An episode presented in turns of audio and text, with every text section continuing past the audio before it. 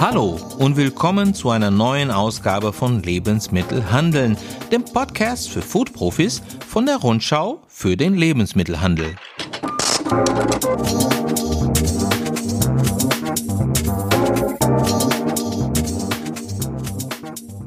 Mein Name ist Marcello Crescenti und ich bin der Chefredakteur dieser Fachzeitschrift für die Lebensmittelbranche, die es schon seit über 90 Jahren gibt. Jetzt Ours Podcast. Corona ist für die Berufsbilder im Lebensmittelhandel ein zweischneidiges Schwert.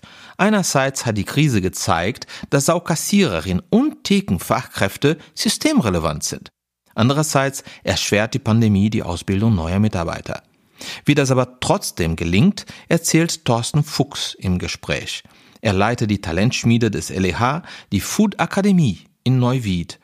Mit ihm habe ich nicht nur über Handelsausbildung in Corona-Zeiten gesprochen, sondern auch über den Stellenwert der Jobs im Lebensmittelhandel und auch über die Zukunft der Branche. Aber zunächst einmal, wie geht's, Herr Fuchs? Das sind äh, eigentlich zwei, zwei Punkte so in, in meinem Herzen oder, oder in der Brust. Also auf der einen Seite bin ich tatsächlich unheimlich stolz auf, auf uns, auf unser Team, weil wir haben es tatsächlich geschafft, dass also nicht eine einzige Unterrichtsstunde ausgefallen ist, dass der Unterricht zu 100 Prozent aufrechterhalten wurde, nur leider Corona-bedingt äh, nicht mehr in Präsenz, sondern tatsächlich jetzt auch aktuell wieder zu 100 Prozent online. Gerade aktuell wieder sitzen bei uns tatsächlich 14 äh, Dozenten in den Klassen. Nur die Klassen sind leer, das heißt nur der Dozent ist da, sitzt vor einem Monitor und hat dann seine Schüler, in der Regel so um die 20, dann im Bild vor sich und betreut dann diese Gruppe einen Tag synchron online. Die sitzen auch alle zu Hause. Auch das haben wir geschafft. Aber es ist natürlich eine pädagogische Herausforderung, das jetzt richtig umzusetzen. Sie haben mir erzählt, dass die Food Akademie innerhalb von nur einer Woche von Präsenz auf Online-Unterricht umgestellt hat. Was haben Sie seit dem ersten Lockdown so gelernt? Wir haben tatsächlich in der ersten Phase sehr viel gelernt, dass tatsächlich äh, Online-Unterricht was völlig anderes ist als Präsenzunterricht. Äh, man muss viel kürzere Einheiten. Äh, man kann jetzt nicht mehr 90 Minuten Unterricht machen. Äh, Frontalunterricht, der sicherlich ab und zu mal möglich war, ist eigentlich nicht möglich.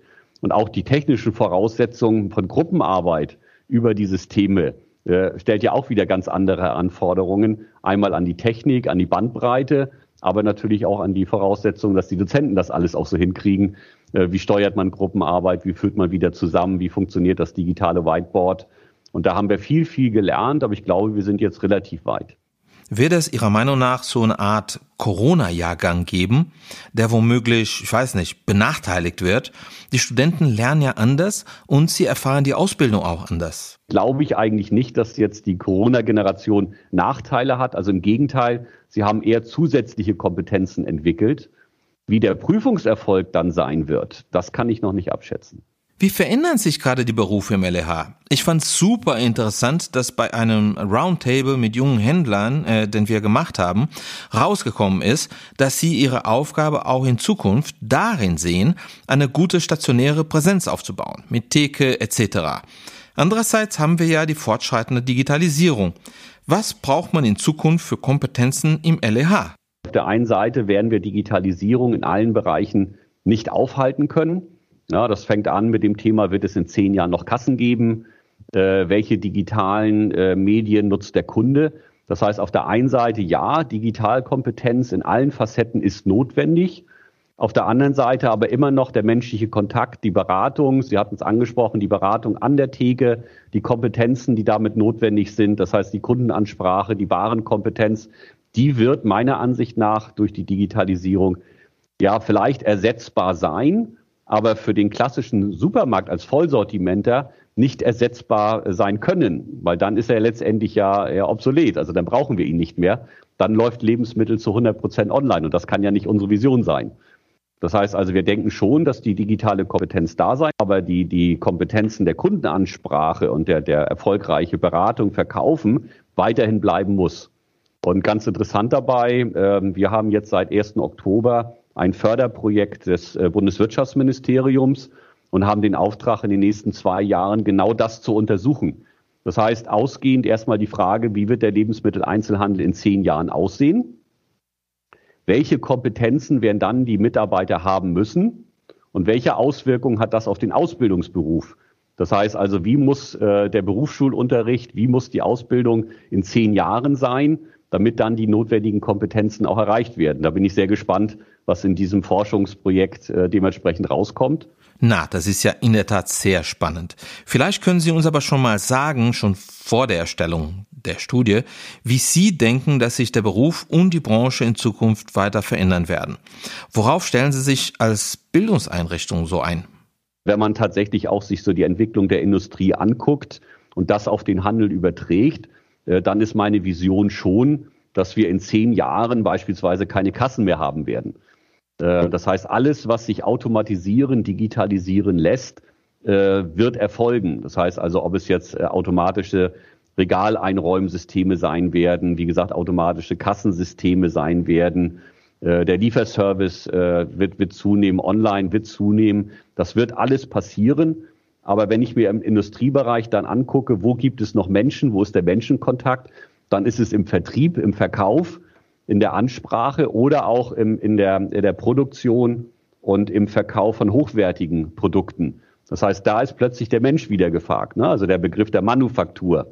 Und wenn ich das auf den Handel übertrage, dann glaube ich, dass äh, der Ansatz der frische Bereiche, der Kundenansprache, der Kommunikation mit dem Kunden weiterhin der Erfolgsfaktor für den stationären Handel sein wird und dass es in zehn Jahren auch den stationären Handel weitergeben wird. Sie entwickeln ja auch die Ausbildung weiter und haben neue Berufsbilder, zum Beispiel für die Theke und für den frische Bereich kreiert.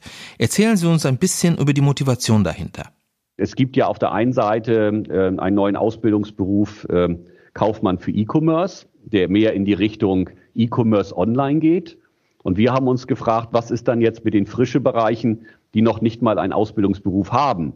Also Käse, Fisch, Obst und Gemüse. Und da haben wir gesagt, brauchen wir schnell zumindest eine, eine gleichwertige Qualifikation für die Mitarbeiter, haben uns da mit sehr vielen Vertretern der Branche zusammengesetzt und haben tatsächlich jetzt ganz neu ab Januar startend eine Fachkraft Frische mit IAK-Zertifikat ähm, entworfen, die eigentlich ein Ausbildungsberuf mit allen notwendigen Qualifikationen für die Mitarbeiter an den frische Bereichen sein soll. Heißt das, dass die Berufsbilder im LEH in Zukunft immer spezialisierter werden? Werden wir irgendwann eine Fachkraft für, was weiß ich, Impulsartikel haben? Mm, ja, ich glaube, das ist genau der Gegenteil der Fall. Also, also wir, wir brauchen sicherlich ähm, Mitarbeiter mit, mit hohen Spezialkenntnissen, Fachwissen, also im Prinzip sagen wir mal, ähm, mein, meine Expertise ist im Bereich Käse, aber ich muss eben auch ein breites Wissen über die Gesamtzusammenhänge im Markt haben. Also das heißt also eben nicht Fachidioten in einige Bereiche, sondern mehr Mitarbeiter, die, die das große Ganze verstehen.